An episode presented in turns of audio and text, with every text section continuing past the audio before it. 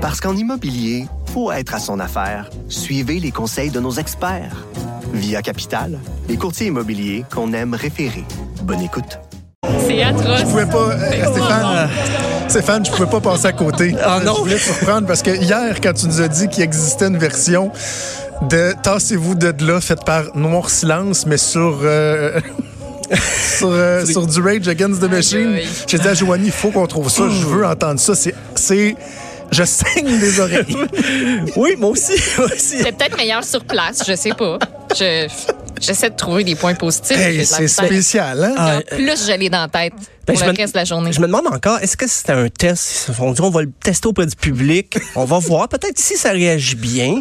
Mais je pense que les gens là-bas avaient l'air d'apprécier, ça sautait. Mais après ça, c'est devenu viral pour les mauvaises raisons. Je dirais, là, tout le monde riait de ça. C'était comme un, ça a été le gag pendant 24 heures. Là, je pense qu'ils, je pense pas qu'ils vont l'enregistrer. euh, C'est étonnant. OK. Hey, tu nous parles de quoi aujourd'hui? Entre autres, euh, Sheryl Crow, des nouvelles de Sheryl Crow. Ouais, ben, une petite euh, révélation, quand même, une révélation timide. Elle a avoué que quand elle était euh, choriste avec Michael Jackson en- pour la tournée Bad entre 87 et 89, ben, je dis choriste, il y avait même un duo. Elle chantait avant d'avoir sa, sa carrière solo euh, qu'on connaît aujourd'hui.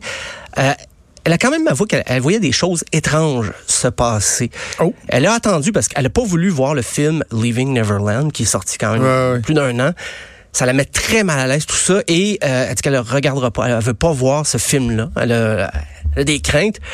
Puis euh, mais elle était dans ce coin-là parce que c'était sa vie un peu ce que les euh, les gens du film rapportent. Ben James euh, Safechuck est un des deux qui, euh, qui qui accuse Michael Jackson là, pour euh, agression.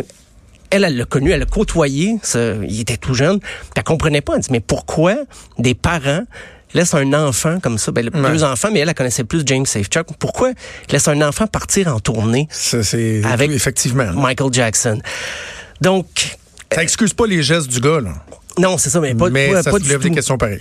Puis elle dit, pour elle, elle était déchirée un peu là-dedans parce qu'elle a toujours admiré Michael Jackson comme artiste. Pour elle, c'était dans sa carrière accompagner Michael Jackson sur scène. Et je répète, elle était pas juste choriste. là. À la fin, elle partageait, il y avait des chansons en duo.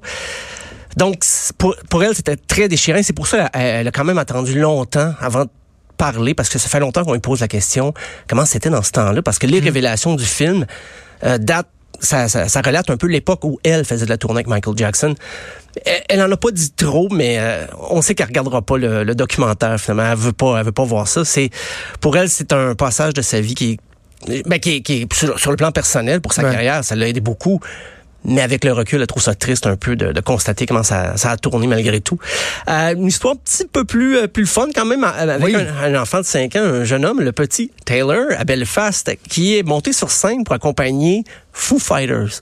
Et on sait, il y a beaucoup de groupes qui font ça. Foo Fighters, entre De autres, le plus en fait. plus, ouais, ouais, faire ouais. monter des, des, des, des, des, gens pour jouer à la guitare ou, ou chanter. Première question que je te pose avant que tu nous parles de ce cas-là en Oui, oui, particulier.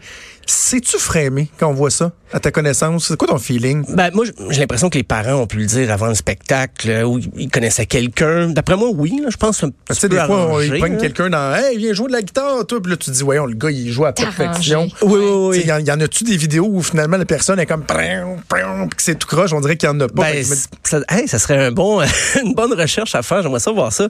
Mais là, le petit garçon, il, il dandinait, là. Il, il danse avec ses, sa coquille là, pour euh, stopper le bruit. C'est très drôle. Il danse. en- Et puis, d'après moi, les, les, les parents savaient, ils sont organisés parce que ou c'est Dave Grohl qui l'a vu, puis il l'a spoté, puis il y a un petit garçon qui dansait, qui était, qui était dedans au bout. Et dans ce cas-là, je- peut-être s'arranger, mais c'est vrai que quand il faut monter quelqu'un sur scène, puis ah, tout d'un coup, il sait jouer, puis il est super bon. Ça, il y a une petite pré-recherche, je pense, qui est faite. Comme, ben, t'en parles, mais Metallica avait fait ça, euh, un garçon de 13 ans pour sa fête, son anniversaire, il est monté sur scène. Et euh, il a joué le début de Seek and Destroy à la place de Lars Ulrich. Euh, puis il y avait des gags qui circulaient, disaient, hey, il est meilleur, il est meilleur que Lars Ulrich. oui, parce que Lars Ulrich a. Hein? Ah, il y a une, ben, c'est ça, il y a une Il y en a qui disent qu'il n'a jamais été très bon, mais que ça- Ouais. c'est euh, particulièrement vrai là, depuis quelques années. Hein? Ben, peut-être qu'en un petit peu, mais je suis pas euh, le, le- le grand spécialiste de. Metallica, mais euh, le gag, c'était ça. Là, c'était organisé quand même. Et James Hetfield faisait des blagues à ce moment-là quand le jeune homme est rentré, il a dit, hey, mon Dieu, notre drummer passait à la sécheuse, il est comme, c'est un petit 13 ans. Lars Ulrich est pas si grand que ça non plus, mais là, c'est encore plus petit. Euh, donc, ben, le, le petit Taylor, c'est, euh, c'était lundi dernier. Je pense qu'il va se rappeler toute sa vie qu'il est monté sur scène avec Foo Fighters. Et ça m'amène aussi à parler, Foo Fighters va enfin sortir un nouvel album. Le dernier date de 2017. Les shows en ce moment, c'est encore de la tournée en supplémentaire Ouais. pour promouvoir l'album de 2017. Ça n'a jamais arrêté. Mais là, ils vont prendre deux mois de congé, euh, je dis congé, mais sûrement qu'ils vont travailler en studio. Et en 2020, probablement un nouvel album. Et ça, c'est pas Dave Grohl, c'est le batteur Taylor Hawkins qui a vendu un peu la mèche.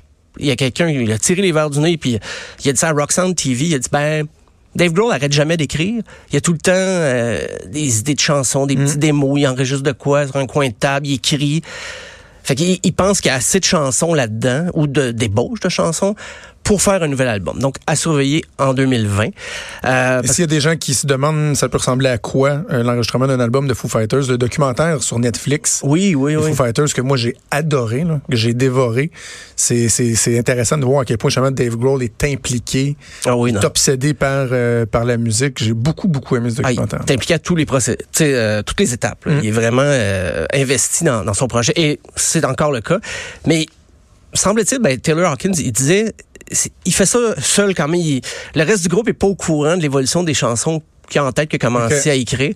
Fait qu'ils vont redécouvrir ça tout le monde ensemble avec le band.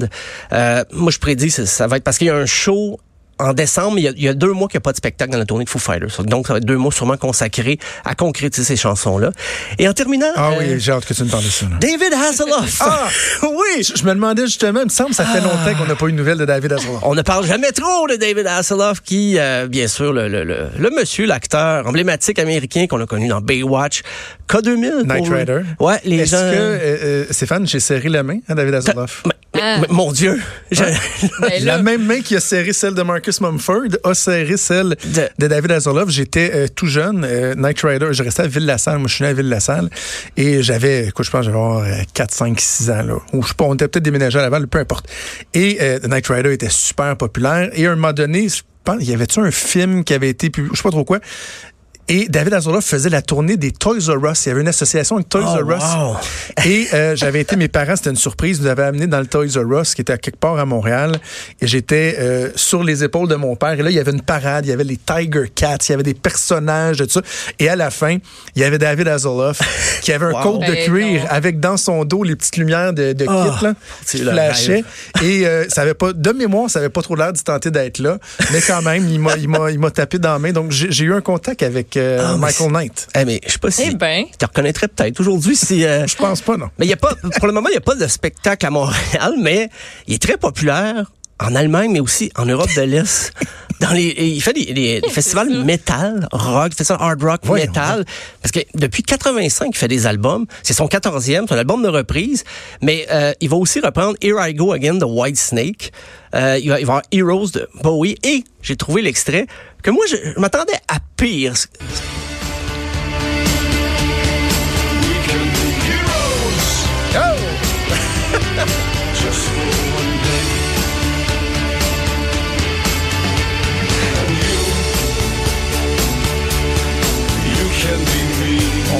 sent qu'il y a beaucoup de travail dans la voix, là. Non, Ben, pour On dirait un gars qui a décidé dans son sous-sol de faire ça, puis qu'après ça, il s'est dit, on va me payer un enregistrement studio. Ah oui, mais il y a des fans, c'est ça qui est le plus drôle. Il a joué avec Iron Maiden, ben, le, le festival en Europe.